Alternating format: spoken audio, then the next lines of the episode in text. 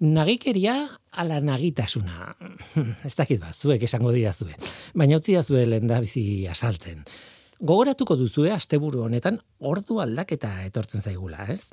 Neguko ordutegian sartuko gara, berdin du nahi dugun ala ez, badator aldaketa. Eta hau gertatzen denean, urtero arrazoiak aipatzen dira, energia aurresteari lotutako arrazoiak eta berta berez, betikoa.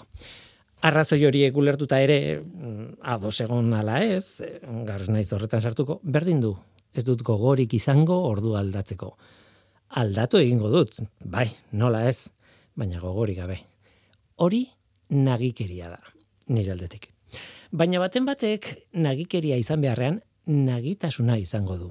E, esan nahi dut arrazoi sendoak izango dituela eskubidea, nola bait, ordua aldatzeko gogorik ez izateko. Niretzat adibide argi bat dago, informatikari batzuk dira denborarekin zerikusia duten aplikazioak programatzen dituzten informatikariak, hain zuzen ere. Ideia ez da nirea, eh? orain kontatu behar dudana Tom Scott divulgatzailearen bideo batetik jaso dut informazioa, eta, bueno, merezi du Tom Scotten lanak benetan, eh? ez badezu ezagutzen, hor dago. E, tira, Scottek hemen planteatzen duena da, adibidez, aplikazio batek kalkulatu behar duela zenbat segundoko tartea dagoen munduko bi tokitan gertatzen diren bi gertaeren artean. Ez dakit oso ondo azaldu da. Eh, adibide txoro bat, nahi bat zue. Pakete baten bidalketa New Yorketik Londresera. Eta tardatzen duenaren araberako kostua kalkulatu behar da aplikazio horrekin adibidez, ez? Simplea dirudi, baina ez da, ez da simplea. Denborarekin lotutako kontuak, beti dira komplikatuak. New York eta Londres aipatu ditut erresenak hoiek dira, ez? Baina ez, edozein bi hiri izan daitezke. Usurbil eta Shanghai, berdin zait, ez? Kontua da munduan hogeita lau ordutegi daudela. Eta banaketa, ordutegi horien banaketa ez dela beti logikaren ondorio bat. Beraz, e, hiri bat zer longitudean dagoen aztertuta ezin da beti ondorio estatu zer ordutegi erabiltzen ari diren hiri hartan. Pertsonak eta geopolitika mm, logika matematikoaren gainetik egoten dira, ia beti ez. Hori da gure langile informatikariak topatuko duen lehen arazoa aplikazioa programatzean. Tira, bigarren zailtasuna ordutegi aldaketari zuzenean dago lotuta. Hain zuzen ere mundu osoan ez dute ordua aldatzen eta, bueno, adibidez, ekuatorearen latitudean ez da beharrezkoa. Ekuadorren, adibidez, orain herrialdea zari naiz, Ekuador, Kito, Ekuador, bai ez, Ekuadorren ez dute ordutegi aldatzen, adibidez, ez? Ba, mundu osoan ez dute ordua aldatzen, eta aldatzen duten guztietan ez dute aldi berean aldatzen, ez dute egun berean aldatzen herrialdearen kokapenaren eta ezaugarrien eta legeen arabera lehenago edo geroago izan daiteke aldaketa adibidez. Are gehiago, ordutegi aldaketa ego hemisferioan gurearen kontrakoa da. Txilen, adibidez. Uda berrian daude eta beraz udako ordutegira aldatu dute garai honetan. Eta bide batez, han aldaketa irailaren hasieran izan zen.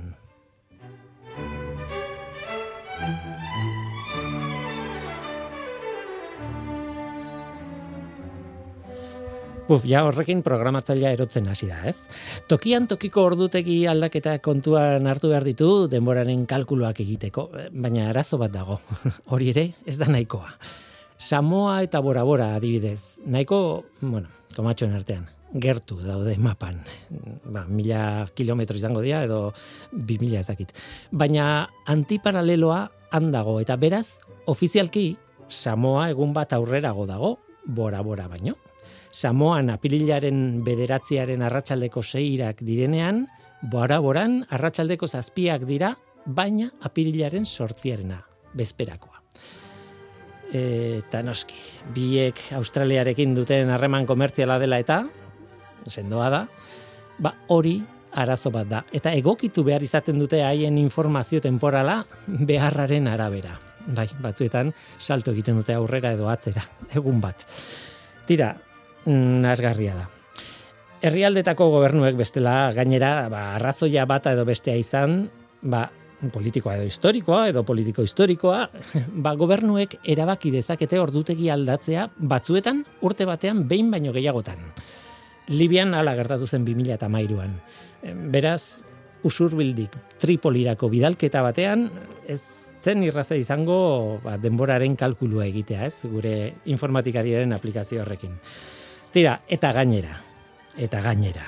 Orain arte toki batetik bestera mugitu gara, baina adibidez, Palestinan, toki bakarra, Israeldarrek, Israelgo ordutegia jarraitzen dute, eta Palestinarrek ez.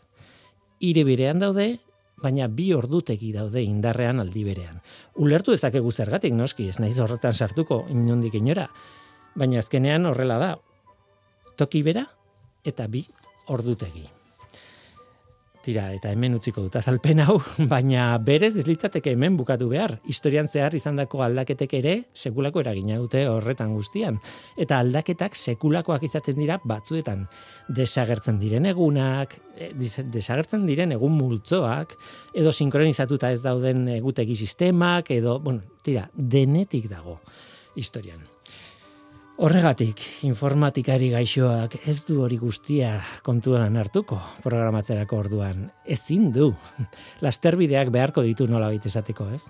Eta batez ere, ulertzen diot ordu aldaketa honek denetarako gogoa kentzen badin badio. Benetan, bere kasuan ez da nagikeria. Bere kasuan nagitasuna da. Ulertzen diazue, ez da? Ongietorri norteko ferrokarrilera. Euskadi Erratian, Norteko Ferrokarrila.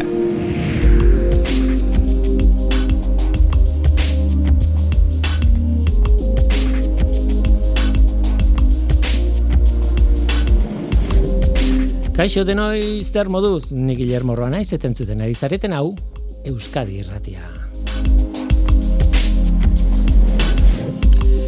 Piskanaka ilustratzaile zientifikoen mundua zabaltzen ari da. Beti egon dira, eh? Egi esan, eh? Zeinek ez du izan etxean perretxikoren gida bat, edo txorien gida bat, edo, ez? Marrazki pila batekin, ez? Baina azken aldian, ez dakit, nabarmenagoak dira ilustratzaile zientifikoak. Orain arte bestelako ilustratzaileek egin dute lan hori batzuetan, o behar izan dira zientzia ilustratzeko, baina orain zabaldu da aukera espezializatua.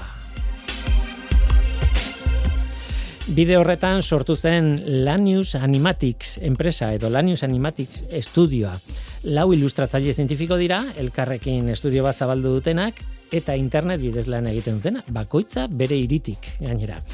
Haietako bat, alain sorazu agirre azpeitiarra da. Gaur alain gurekin izango da,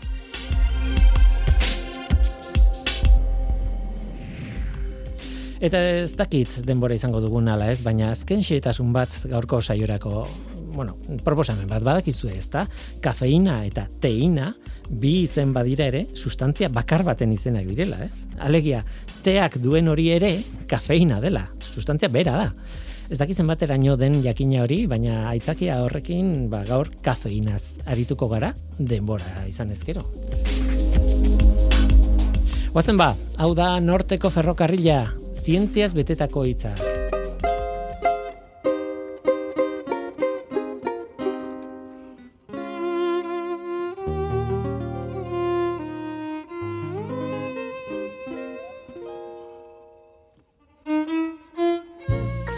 Argazki batek egiten ez duena.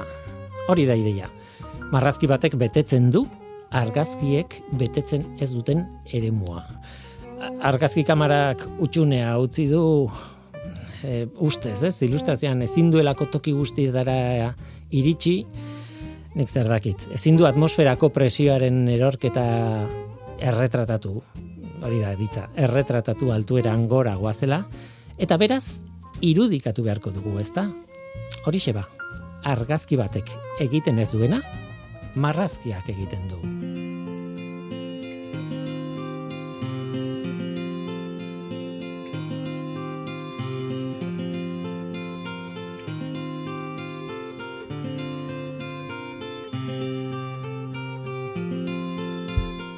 zalantza auki dut. E, sintonia hau jarri gaut, beti bezala, mm, ondo polita da, baina batzuetan esate duzu egokiago beste bat baldin badaukagu, e, igual jarri beharko genuke eta egia da norteko ferrokarrilan daukagula kolorei buruzko atal bat egiten duena normal, normalean Oskar Gonzálezek eta Oskarrekin sartzen dugu divertimento kromatiko izeneko atal baten sintonia bat. Hor, e, koloreak azpimarratzeko nola baitez. Kasu honetan igual egokia zen, e, ze, bueno, hitz egin behar dugu kolorei buruz mm, zeharka. Alain sorazu agirre, kaixo ongitorri. Kaixo. Zuzara, e, an, Lanius Animatics izeneko estudio baten e, kidea, langilea, eta batez ere, eta hau azpimarratu behar dut, ilustrazaile zientifikoa zara. Bai, hori da. E, hori da. E, Lanius, bide batez, begiratu dut. E, bueno, Lanius e, genero bat da, ez? Egaztien genero bat da. E, nik ez dakit nola esaten duzun zuk, esaten diozun euskeraz e, txori horri. Ba, begiratu dut, eta antzandobi arrunta, ditzen da, printzipioz. Eh, bai, hori da, hori da. Zuk antzando bi erabiltzen zu bai, txori horretara? Bai, bai, bai. Eski, gauza kurioso bat gertatu zaite, e, txoriak.eus web horrian, e, badago, kriston informazioa lekuan lekuko izenarekin, e, txorientzat. Eta begiratu dut, hain zuzen ere, hau, eta antzando bi arrunta jartzen zuen donosti aldean, bai, ala deitzen diotela, eta bar, baina azpeiti aldean, azpeiti arrazara, txori handi diotela. Ba, egile esan ez tetxekule entzun izen hori, erabiliko asegurunez, baina igual galtzen jundie baitare mhm. izenak, o estie gaur egun horren beste biltzen, eta edo behar izen akademikoago. Hori da, ezagutu duzu... Beste leku batetik ezagutu claro, dut, eta antzando bizenakin ezautu detenez. Biologiaren aldetik, ez, ezagutu duzu. Bai. Ikusi duzu inoiz? Eh, bai, bai, bai, bat? bai. Bai, gaina hori udaberri udea hontan, ba, mendialdea eta juna izenin fijau naiz, eta bai, ikusi ditut sekule fijatzeke neuen edo identifikatzeke, espezie hau eta bai e, aurtengo honta narreta ditu dit baita. Ez daude hainbeste, baina bueno, baina hemengo txori tipiko bada, nahiko handia, la zuzo baten tainakoa gutxira bera eta eta oso beldurgarria, ez? oso esan egite araitale bai, amorratua. Egazti kuriosu da, bai badauke antza belatzakin eta mm. rafariekin dauke gertukotasun bat. Eta zergatik dago zuen izenean, e, lan news hau, e, txoriaren gatik edo bestela? Mm, lehen eta behin izen bat bergenulako taldea identifikatzeko, eta hasi ginen ba, espezie izen generiko batzuk mm. aztertzen, en, argio jarran izena gustatzen ah, zitzaigun, bai. Baino baita beste ba, erakunde batzuk edo erabilitaz zeuke dagoeneko izen hori, eta jau ginen Balanius Animatics uh -huh. erabiligabeko izen bat, eta nola baita identifikatze gintuna, talde bezala. Bueno, gainera, zuek ilustratzaile zientifikoak zarete, horrek esan nahi du, ilustratzen duzuela edo zer gauza zientziaren barruan, baina nola baita zientziaren barruan ikono bada. E, biologia eta eta horren barruan egaztiak batez ere ez e, bueno. Esan nahi dute e, adibidez eskatzen balin baizut e, marrasteko nik ez dakit geologiako zerbait edo ingenieritzako zerbait edo egingo duzue bai, daukazue baina zue izen horrekin ematen duzuen zea, e, gai kutxuna dela biologia, txoriak, e, animaliak, ez? E, hori... Bai, hori da, lau laguneko zatze dut aldie, eta laurok gatoz biologiako, biologia ikisi deu laurok, eta hori, gure oinarrien biologia daukau. Gero bai formaugea ilustrazio zientifikuen eta aukera aukideu arlo desberdinek ezautzeko zientziko beste atal batzuk, eta ba ezagutza oinarrizko ezagutza batzuk eukitzeko ba eskaeran arabera moldatzeko gai batea edo bestea. Hmm. Baina bai jatorrien gure interesa edo biologia neongo litzeke eta hortik hasi gea bintzet. Onak zarete. Uf. Esan behar dut, nik zurekin dakadan e, lotura harremana da hori nire ikaslea izan zinela garai batean, e, bueno, e, nik ilustrazio zientifikoko masterrean ematen ditut klaseak, eta e, zure irakaslea izan naiz, irudeko ikaslea, e, irakaslea, eta gerora, ja, bueno, joan zineten, abiatu zineten, sortu zenuten Lanius Animatics hori, gainera lauak izan zineten nire ikasleak, eta duela urte bete, gutxiago, e, onzientzia izeneko lehiaketan parte hartu zenuten, eta kasualidadean, han ni naiz, paimaikide bat, eta orduan, e, batean, ara, alain zorazu, uh, hau esautzen dut nik. Eta e, eduki nuen krisialdi txiki bat, e, ze, bueno, nola epaitu e, nire ikasleak izan direnak, ez? Beste, beste parte hartzaileak ez ziren ikasleak. Eta orduan, jo, e, esanien beste paimaikidekoei nik ez diet, hauei notari jarriko, ze ez naiz objetiboa izango. Orduan, utzi nun, isilik geltu nintzen, eta ara nun besteek, zuen lana baloratu zuten eta irabazi zenuten on zientzia lehiaketa iaz. Eta niretzako izan zen oso momentu berezia, eh? argiztapen artifiziala naturala izeneko bideoarekin eta bar. Eta hor topatu ginen berriz ere, ez dakit zenbat urte pasa ziren, baina hiru lau edo, bueno, bai, edo, hori edo, ez dakit. Guk hori ilustrazio zientifiko gradu onduen ezautu genuen elkar, 2019-2020 ikasturtien izen zan, eta hori da, pasada nudaberri amaieran edo hori onzientzia lehiaketan hartu genuen parte, eta guretzate sekuleko sorpresa izen zan zurekin topo itian, ba, ezke, ez, ezke nekilelako Claro. epaimaien barrontzen denik, o parte hartze zenunik. Izan ere, lehen, lehenengo urtea izan da, epaimaian egon izena. Pentsatzen dut aurten ere izango naizela, baina ez dakit, esan ez dakit. Mm, Nola nahi ere, eh, berra aurki, bueno, aurki topaketa bat izan da, niretzat, eta eta esaten, ostra, irratitik pasa behar duzute, eta kontatu behar duzue gainera eh, arro arro nago, ez? De, guk eh, irakasle talde honek eh, ez dakit nola esan, ez zitako jendeak nola egin duen bidea, nola sortu duen estudio bat, nola, eta aurrera egiten ari zarete eta bizirik zaudete, bo momentuz, esan nahi dute, e, ez da erresa, ilustratzaile zientifiko baten lana, e, ez da ezaguna. Eta orduan behar duenak ere, ez du topatzen e, zein kontratatu horretarako. Bai, hori da. Bai, hain justu, ba, graduondoko irakasliek bultzauta hasi ginen baita proiektu honekin, eta gure hasierako zeregin edo lana izen da pixket ezagutza ematie gure lan hori, eta uste dut gaur egun sariek, sare soziala daukebela garrantzia handile, ba, geure lana erakusteko eta jendik ezautzeko. Ze, egile da esatezun bezala, e, kanpoko jendiek ez du ezautzen ofizio edo ez, en, esparru hau, eta ber, berra dauke benien ez tebe jakiten zenena jo. Hori da. Berde ben ba, ilustrazio, bideo edo dana dalakue egiteko. Eta igual, ba, errezo da ba, diseinatzaile batena, edo beste mota bateko artista batena jotzie. Claro, ilustrazio, ilustratzaile asko daude. E, eta oso onak gainera, eh? Hori da, hori da. Baina ilustratzaile zientifiko, alegia gai hori ulertzen dutena eta kontrolatzen dutena eta jakingo dutena nola ilustratu bereziki horretarako. Bai, hori da, hori da uste dut gure mm, indar edo ba, indargunia izango litzekena. Azkenien e, oinarri zientifiko bat ikasketa zientifiku dauzkeu, eta ordun ulertze dau nola bai neurri baten en, besteruek behar dun hori, edo azaldu nahi dun hori ulertzeko ba, beste oinarri bat daukeu, e, ba, arte ederretako edo diseinatzaile batek agin, agian ez daukena. Hmm. Lau laguntza arete, e, lauak e, bueno, e, munduan zaudete, esan dute munduan e, tokiz berdinet munduan. Ez zaudete behar bada hain urruti, baina ez, ez oso gertu egia esan.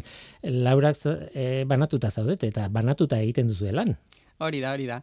Bai, e, jatorriz neu euskaldune, baino gainontzekuk Errioxatik, e, Venezuelatik eta Alberto. Belgikatik etorri zien ikasketa hori egitea. Eta ba, gero berriz banaugeanin, ba, lan iteko modu edo izen da telematikoki. Eta alde hortatik baita pandemia egoera hontan eta lan iteko ba, errestasun edo beste moru batea molda augea. Bai, hogeita bat garren mendeko ofizio bat.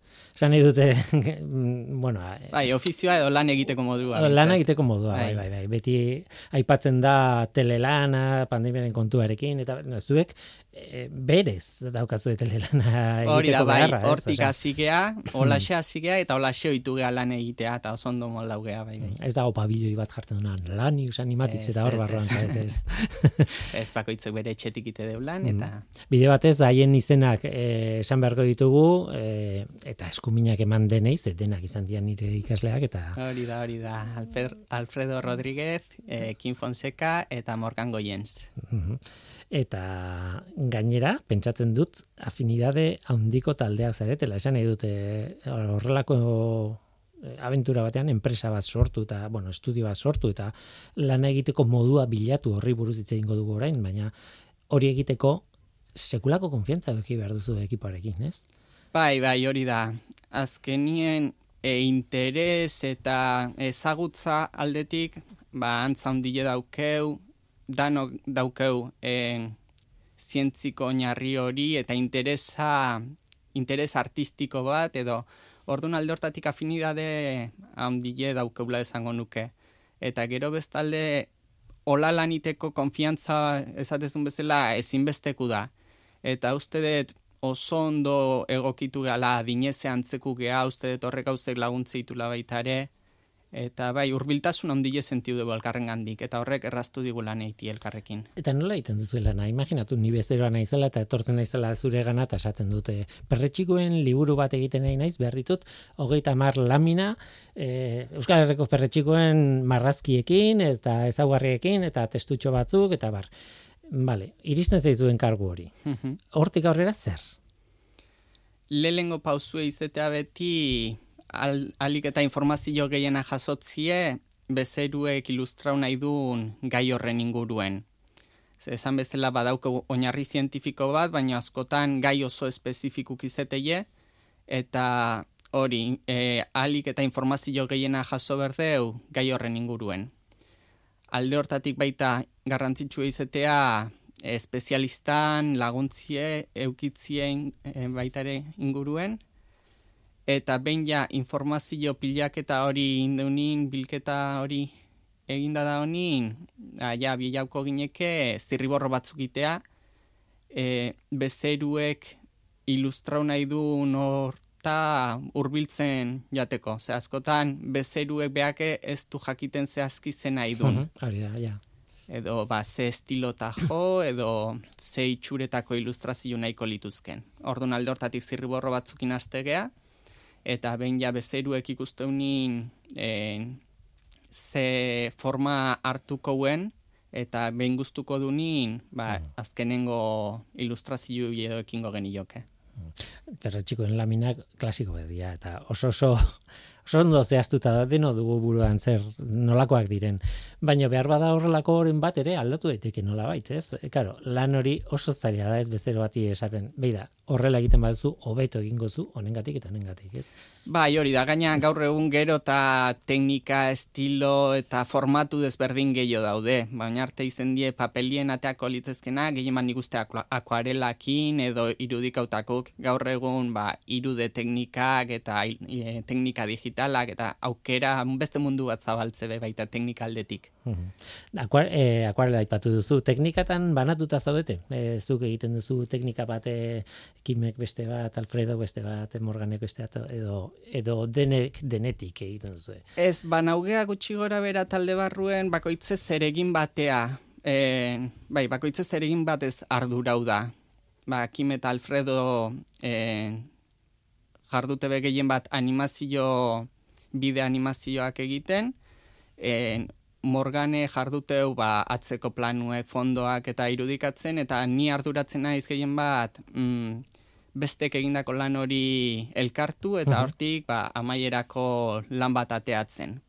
Orduan banaketa gehiago izen da, hori, zeregin desberdinetan, ba, teknika edo beste arrazoi batzuati baino. Zure lan gehiena ordenadorean da, noski. Bai, Zer hori da. dute, bueno, ez dakit erabiltzen duten, baina akuarela bat pintatzen baldin badute ere, hori eskaneatu, eta ja e, inguru digitalean sartzen da, ez? Bai, hori Eta- da, gero maketatzen eta ben, maketatzeko eta digitalin eukitzik asko erresteitulako baita lanak.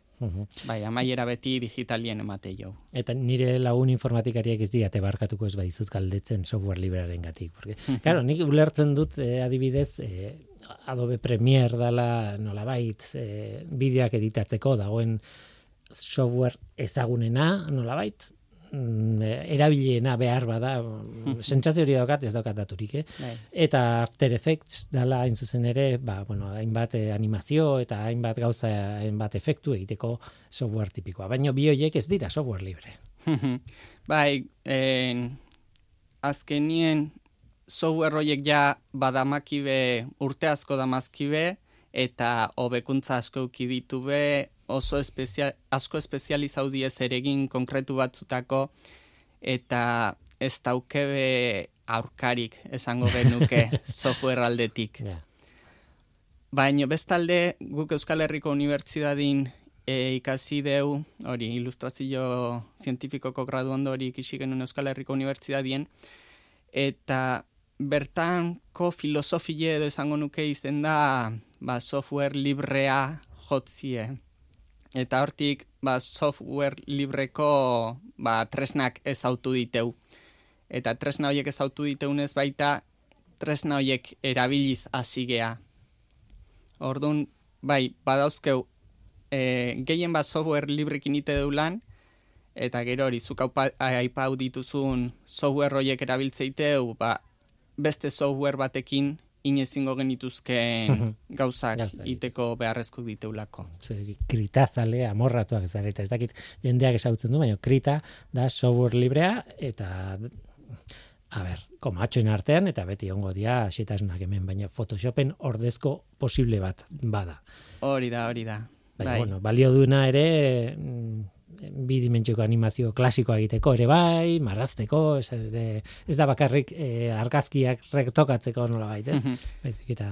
Bai, gradu ondoan software horrekin ingen lan, eta hori ikuste deu animazio, bidea animazioak egiteko ba oso errestasun handiek eskaintzi ditula. Eta baita software librik dauken beste bentaja bat esango nuke da en, daola komunidade bat horren atzien eta komunidade horrek bultzeiteula software libre horren erabilera. Eta tutorialak eta alde hortatik laguntza asko da, o, laguntza asko kanpotik jaso dezakezuna software hori erabiltzen ikasteko. Ni hain zuzen ere Blenderreko irakaslean nintzen, eta hori da software libre, e, zera, iru dimentsioko modelizazioa, animazioa eta egiteko, ez? Eta egia da, hor badago, gaina komunidade horretan badago tutorial pilo bat, baina horren barruan denetik dago noski, baina oso jende ona irakasten. Esan egite, e, gaur egun sarean ikasi dezakezu ia edo zer gauza, eta horrelako programa baten inguruan dagoen komunidade horretan, izugarri on, jende ona dago, Osea, Australiako tipo bat orain gogoratzen nahi naiz, Blender gururena, ez, dakit, ez, osea, badago jendea ez da bakarrik eh, oso ona egiten duena egiten, baizik eta irakasten, da, da izugarria. eh? Bai, bai, hori bultzeka da ondile mateio be bai software libre horren erabilerai, eta baita hori, komunidade hori handituz doan ez baita ere, ba, software hoien garatzaileeke bai die sartzen programa hoien barrun, ba beste programa software libri ez dien, software hoien dauzkeben tresna berriek haidie baita sartzen Etengabe, software gainera. librean hori da. Mhm. Zuek badukazue denbora ikasteko. Esan dute beti mm, enkargo bat jasotzen zuenean normalean epeak ez dira oso planteatu dezakezu "Pff, hau egiteko igual modurik onena da hau baino nik hau ez dut kontrolatzen beraz tutorialetan pasako denbora hori egiteko denbora baukazue edo zuen lana da ai ai ai ai ai ostiraleako entregatu behar dut ez dakit zer eta ar. Biletatik egotea. Egile da, e, eskaera bat jasotze dunin, beti presaskue izen hoi dala. Ez da egoten denbora askoik en lanak aurra emateko. Ordun alde hortatik moldau erdeu lehen dauzkeun ezagutzak aplikauez, ba, lan hori aurrea ateatzeko. Hori, saiatzeke baita alik eta eskaera gehienei aurre egiten edo e, erantzun ematen eskaera horri. Orduan bai gehien bat jo berdeu geure aurreko ezagutzetatik abilauta. baino baitaren nik uste denbora ateratzen deula bai gauza berriek ikisteko, tresna berriek ezagutzeko, eta hori taldien lau izen da baita ere, ba, batek ez bada, beste batek ba, etenbora gehiukiko momentu baten, eta mm. hola moldatze geha bai. Mhm. Ez dugu kontatu zer egin duzuen, e, da, bueno, e, kontatu dugu onzientzia lehiaketako bidea zein den, baina adibidez, e, nik buruan daukadana da, hori ez dakit azpeiti edo azkoitieko udala zen, baina horietako batentzako egintzen duten e, horrelako e, espezien E, bertako espezien katalogo bat, ez dakitzen formatutan zen ere, eh? Bai, hori da. E, azpeitiko udalan eskariz, neia jauzitzaidan eskaera hori, en, izentzan pixket, en, xagusatar bidien inguruen, xagusatar bidea da azpeit inguruen bertako ba, ondare historikoa, kulturala eta naturala ezagutzeko diseinauzan bide bat, e, azpeitiko ekoetxien inguruen,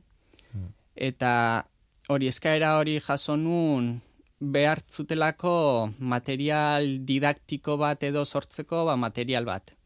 Bertzeben materiala gero ikasliekin, ekoetxa jutezin ikasliekin eta lan egiteko. Eta orduan, e, ba, ni ardura unitzen liburuska bat e, itiez, liburuska hortan, ba, pixke kontau ez, ibilbide hortan topatzeien puntu desberdinetan ba, landu daitezkeen gauzak edo ikus daitezkeen gauzak, ondare kultural eta natural horren inguruen.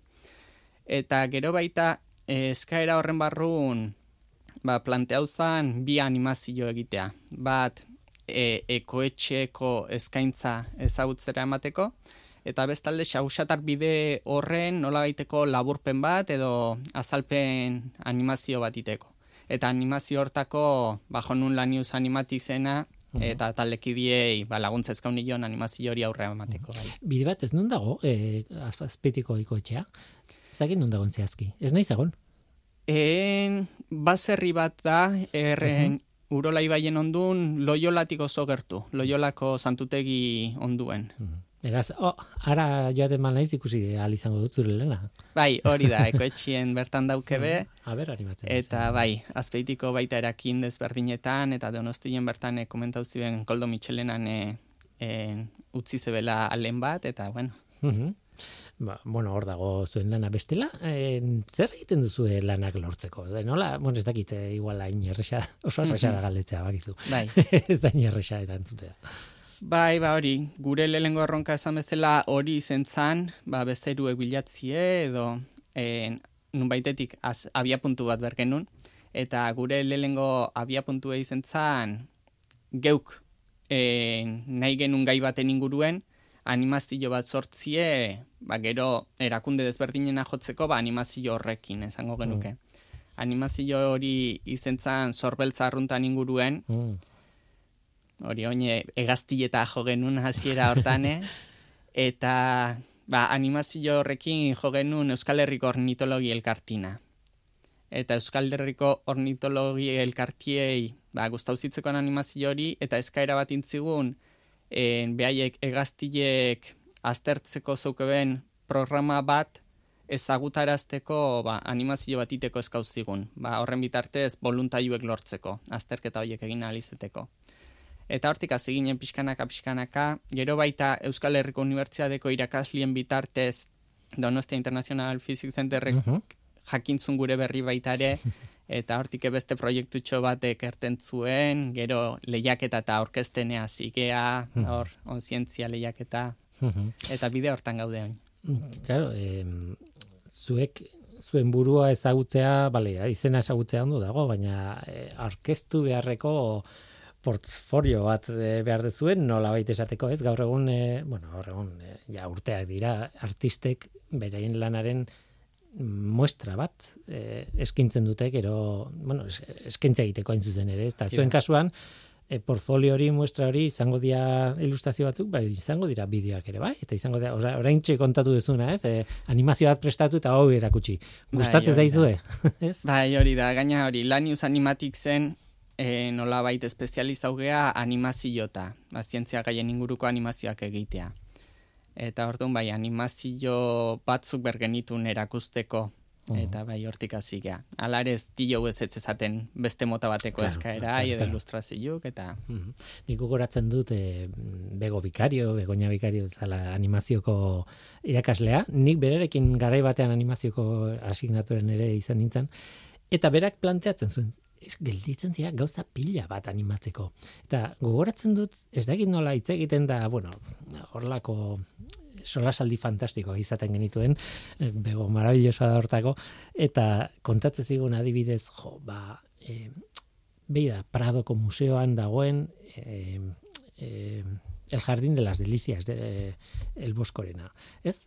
Hori da, triptiko bat irekitzen duzuna, eta da, komiki bat bezalakoa. E, daude pertsonai pilo bat, e, oso fantastikoa gainera, e, okerrezuan agoa, amabost, edo amasei garren mendean eginda, garai hartarako zen ikusgarria eta ideia ere, ez? Ez, ez da bakarrik ze ondo eginda dagoen. Ez, ez, gainera ideia hori izatea mundiala da. Baina, claro, horrek falta du animazioa. Eta esaten zuen, ba, proiektu mundiala litzateke hartzea del boskoren, e, zea, marrazki bakoitza eta animatu, porque hor ikusten ziren txori, benetako txoriak, e, txori fantastikoak, e, beste pertsonai fantastiko batzuk, eta hori animatzea, ez? Ez da ideia txarra. E, sekulako eh, abia puntu bat izan daiteke, ez? Gero hori utzi eta zure pertsonarekin, ez? Ez dakit, ez? bai. Bai, animazio baita daukena da lan handile dauke atzetik, eta askotan emaitzea jatzezeanin emaitze hortan ez da ikusten zelan eukidun atzetik. Eta askotan baita ideiak eukitzi erreza da, baina idea horiek aurra emateko gero ba, o laguntzek edo jasotzi igual ez da olako erreza edo eskaerak edo Bai, igual, hiru astez daude animatzen, hogei segunduko ez? hori da. Claro, Bai. hori ez da oso rentablea, ez, Hori ez da. dirudi oso rentablea. Bai, baina- ez du erakusten benetan atzetik dauken lana, eta gero hori, ba, Disney bezalako, ba, edo, ba, Pixar eta hauek, i, pelikula bat montatzeko, ba, iru laburtez lan naite bela, sinisti ez zaile izen laike, baino azte zeanin benetan animatzen eta marrazki bakoitze banan-banan egin behar dezunin eta konturatzezea benetan zelan dauken atzetik. Eta orak, hori erakusti askotan ez da erreza. Bai, lau urte dira, behar bada, pelikula bat, baina berronda berrogeita mar pertsona. Ez dira lau, zuek bezala. Hori da. Esan edute, bueno, eta eta hor daude espezialistak gauza, ba, honek egiten du bakarri, kol, ez dakit nungo koloreak, eta Hmm. Hori da, osea, hori da. ez, oso, horrelako lan batean sartuko zineteke. Claro, horrek exigitzen du beste guztiari esetz esatea, nola, Hmm. ez? Bai. Bai, ez dakit. Bueltak eman berko litzaizkiok. Ez ez ezati ere askotan zaila izetea. Eta nik uste morun batea bestea Hmm. saia gintzet egingo ginekela. Duela gutxi jakin nuen Toy Story bi pelikulan, bigarren zatian, ari zira lan- lanean, urteak zera mazkiten, eta beraien Pixarrekoek, eh, beraien filosofian oso oso partekatutako lanaren filosofia zeukaten, eta orduan eh, nolabait ordenagailu zentral bat zeukaten, eta eh, mundu guztiak ba, langile bakoitzak bere ordenagailutik zentral horretara iristen zen. E, gainera e, artistak izateaz gain informatikariak dira edo da- daude tartean ekipoan eta baten batek em, Linux e, zea batean e, komando batean nahi gabe borratu intzuela bi urteko lana. Eta bapatean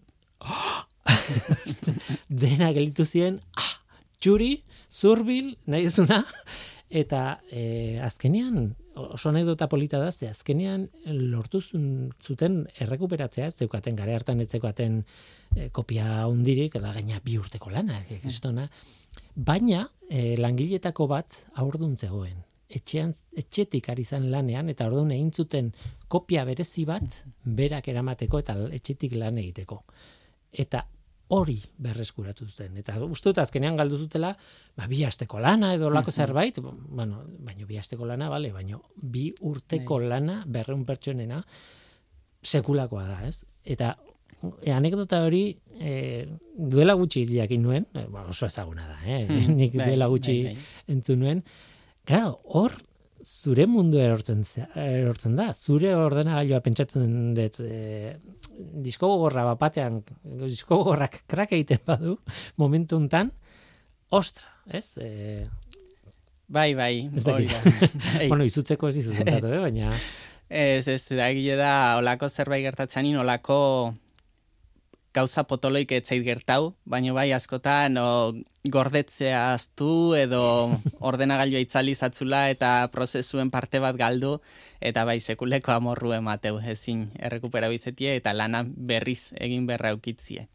Egile da, baita hori gertau izentzatenin eta berriz lan hori errepikau berri zendetenin lortu detela gauzek azkarro egitie Mhm. eta nolabait en, prozesu hori kontrolatzen edo ikastie. Eta uste dut beste ba, lan bateako edo lagungarria izen laikela baita prozesu hori. Baina askotan, ez da askotan errepikatzeko moruko ez. Ez da, eski. Beraz, eh, Bai, danak eukitzeu ikasteko... bigarren bertsio bai, batean gauzak hobeto egiten dira. Bai. Bueno, be, behar bada beti ez, baina... Bai. Bai, normalien lehengo prozesuen gauze desberdine probatu berriz eta dituzu, eta bigarren aldiz itezunin ja badakizu zein dan metodoik efizientena edo azkarrena egingo zatzuna. Hmm. Alde hortatik gauzak nik uste er, errazteitula bigarren aldiz egitiek. Hala ere, nik ez dut gomendatuko hemendik. Ez, ez. gauzak borratzea eta zerotik hastea berriz. eh. Tira, denbora joan zaigu, e, oso oso gustora egon naiz zurekin hemen hizketan eta gai hau gainera irekitzen da zuaitz bat bezala eta segulako erpin pila ditu e, ikuspuntu ezberdinak e, lan pila bat. Baina beste sola saldi bateako emango luke aizu besarka bana eman naizta zibernetikoa izan beste irurei eta alain sorazu eskerrik asko hemen izateagatik eta eh, bakarrik falta zaigu gauza bat eta da zuekin kontaktatu nahi duenak nola egin behar duen kontatu behar dugu ze ez dugu ez dugu esan oraindik. Bai, eskerrik asko lehengo zeuri konbidapenatik, neure oso gustatu naiz. Eta bai, gure lana ikusi nahi dunak, en, bazare sozialetan topau gaitzazke ba, Lanius Animatics izenakin. Eta horren bitartez gero mezu pribatuak bidali da. edo la news L A N I latina U S mm, dagoen bezala eta animatics. Hor dago bueno, kon- kontaktu bidea. Hori da, hori da, bai, YouTubeen, Instagram, zare desberdinetan topako baituzu eta Alain ba eskerrik asko gurekin Zuri. izateagatik eta nahi duzun arte. hori da beste bat arte. Zientzia.eus, leio ireki bat zientziaren mundura. Irratia, telebista, artikuluak, irudiak, soinuak. Elujar Fundazioaren kalitatea zure eskura klik baten bitartez. Zientzia.eus, zure lotura zientziarekin. Badakizue, ez da, bueno, horrela azten banaiz, gaizki ulertu baten inguruan arituko gara. Bueno, gutxi gara bera.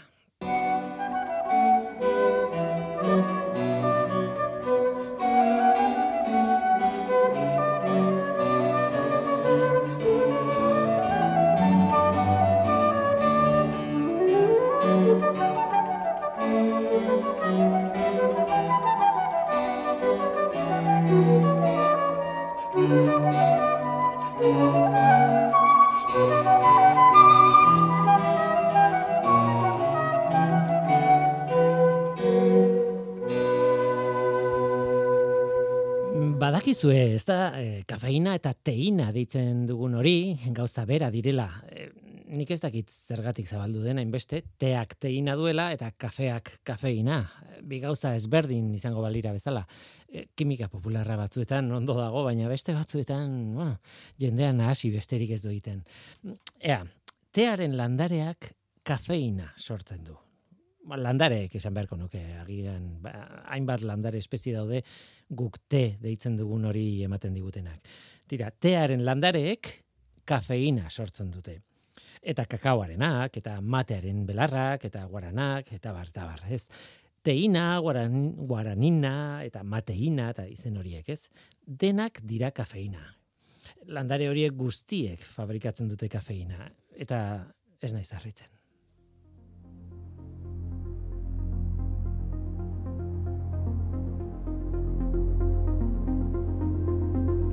Ez naiz harritzen eh, molekula hori ez baita agertu naturan guk disfrutatzeko edo ez nahi irauteko edo horrelako zerbait. Ez, sustantzia hori, molekula hori, pestez, pestizida bat da. Landareak berak fabrikatzen du bere burua defendatzeko. Badakizue, landareek ez dute korrikarik egiten. defendatzeko beste modu batzuk erabili behar dituzte eta kasu askotan kimika erabiltzen dute horretarako, ba, kafeina kasu honetan. kafeinak egiten duena da intsektu batzuk paralizatu eta batzuetan hil eta hainbat mikroorganismo ere bai eta bueno, bitxia bada ere, ba, kafeale batek lurrean arrakasta duenean eta landare berri bat sortzen hasten denean, haren inguruan kafeina pila bat egoten da lurrean sakabanatuta. Landare sortu berria babesteko. Intsektu eta onjoetatik babesteko noski, baina baita ere beste landare bat bertan ez azteko. Naiz eta bere espezikoa izan, eh? Haundia egiteko tokia ari da gordetzen nolabait, kafeiraren bitartez botanikariek akabatuko naute entzuten nautenean, baina bueno, horrela asaltzen dut ideia argi gera dadin, ez? E, naiz eta modu simplista batean adirazi.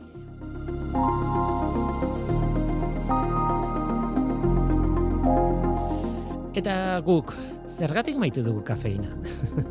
ba, molekulari begiratzen badiogu, uler daiteke. Kafeinaren molekula antz izugarria dauka, gure gorputzak erabiltzen duen beste molekula batekin adeninarekin. Adenina adenearen parte da, besteak beste, eta baita energia gordetzen duen ATP molekularen parte ere, edo ADP ere bai, eta esan nahi dut asko erabiltzen dugula adenina hori oso gauza garrantzitsuak egiteko. Ba, adeninaren erabiletako bat da nekea sentitu araztea gorputzean. Adibidez, egunean zehar adenina garunean pilatzen dugu, pixkanaka, pixkanaka, baina pilatu eta pilatu eta pilatu, eta maila batera iristen denean, ba, gure garunak esaten dio gurputzari, aizu, lo egiteko beharra dago, bai ala bai, errekuperatu behar dugu, ez? Bueno, ba, kafeina, adeninaren oso soantzekoa denez, kafea hartzen dugunean, kafeinak adeninaren tokia hartzen du garuneko zeluletan adeninaren deribatu bat enkajatu behar den tokietan, bueno, proteina batzuk dira, errezeptore batzuk berdin du, ba, toki horretan adeninaren partez kafeina sartzen da oso antzekoa delako. Claro, antzekoa da formaz, baina ez du adeninaren efektua bera, eta garuna ez da konturatzen nekatuta gaudela. Beraz, kafeinaren trampa horrek, okupa jarduera horrek, nolabait esna maintentzen gaitu.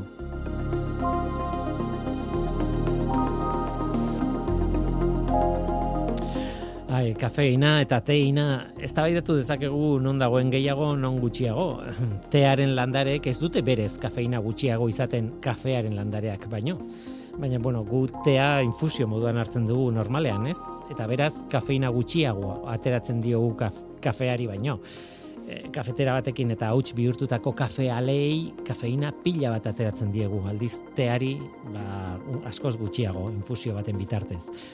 Baina egia da, egia da te batzuek jatorriz kafeina gutxi dutela. Adibidez, landare zarretatik ateratzen dugulako. Te txinatar batzuk, jakin batzuk, ospetsu batzuk gainera, bueno, ba, adibidez, horren adibide dira, ez? Landare zarrak ez dira gazteak, noski. Eta guri gertatzen zaigun gauza bera gertatzen zaie. Haien barruko kimika naturalak indarra galdu du adinarekin. Modu diplomatiko batean esateko.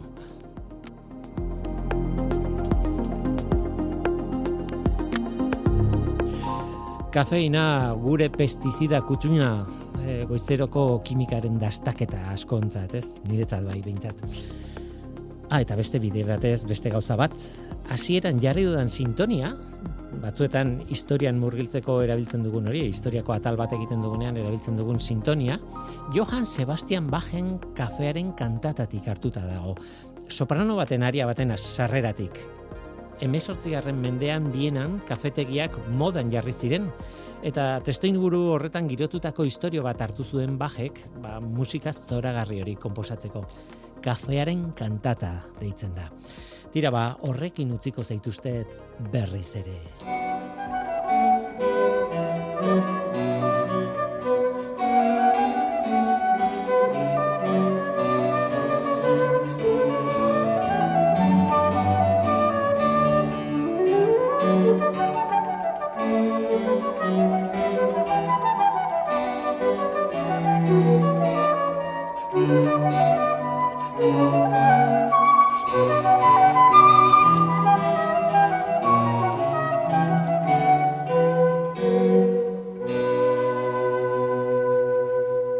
Eta gu, bagoaz.